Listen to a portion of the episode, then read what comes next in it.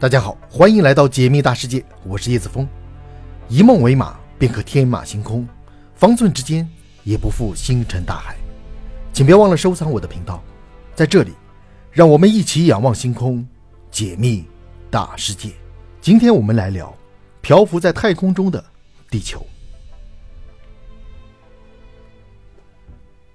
从出生到死亡，我们所有人都生活在地球上，因此我们所看到的现象。掌握的规律，我们的常识和直觉都来自于地球表面。那么我们在地球上最常会感受到什么？看到什么呢？最直观的感受就是，站在地面上有上下之分，有方向感。脚踩的大地是下，头顶的天空是上。我们整天都会看到比空气密度更大的物体下落到地面，所以我们就从中总结出了这样一个规律：重物势必会从高处往低处坠落。这是为何？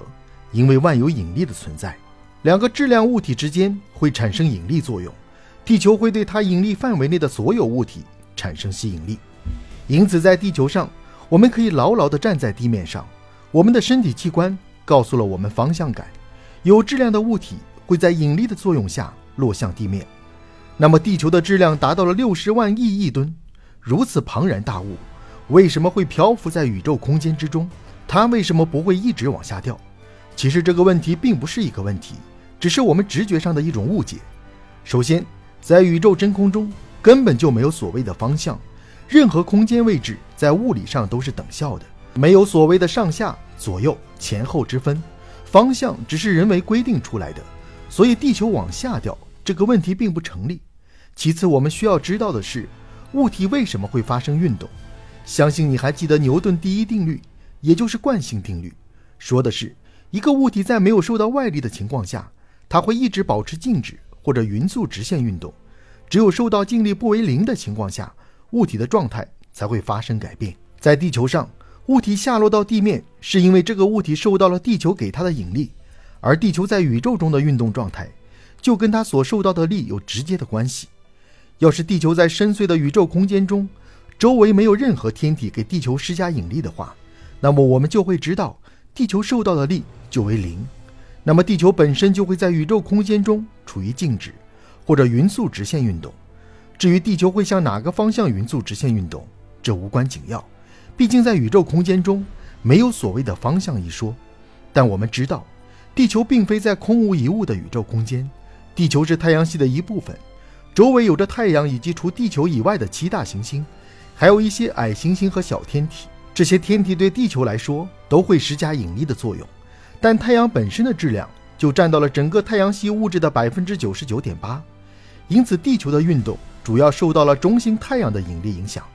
所以说，地球在宇宙空间中的运动状态并非是静止，或者是匀速直线运动，它受到了朝向太阳中心的引力作用。按理来说，地球应该会被太阳引力拉向太阳，并落到太阳表面。像是一个物体受到地球引力而落到地球表面一样，但真实的情况是，地球在引力的作用下绕着太阳沿椭圆轨道运动。为什么会这样？因为地球在受到太阳引力作用的同时，它还有一个垂直于引力方向的切向速度。这个速度保证了地球在向太阳中心坠落的时候，一直错过太阳，不会与太阳相撞。所以我们可以认为，地球其实在宇宙空间中下落，但下落的方向。并非我们认为的南极方向或者是北极方向，而是太阳中心的方向。为了理解这个问题，我举一个简单的例子。这个例子也是牛顿当年做过的一个思想实验。这个思想实验叫做牛顿大炮，是人类目前发射绕地卫星的理论基础。我们垂直朝上发射一颗炮弹，那么这颗炮弹会受到一个朝向地球中心的引力，这个引力会导致炮弹的速度一直衰减，直到为零，然后又开始在引力的作用下。加速坠向地球，因此垂直发射炮弹或者是火箭是无法逃离地球引力的，也无法让炮弹在轨道上绕着地球旋转。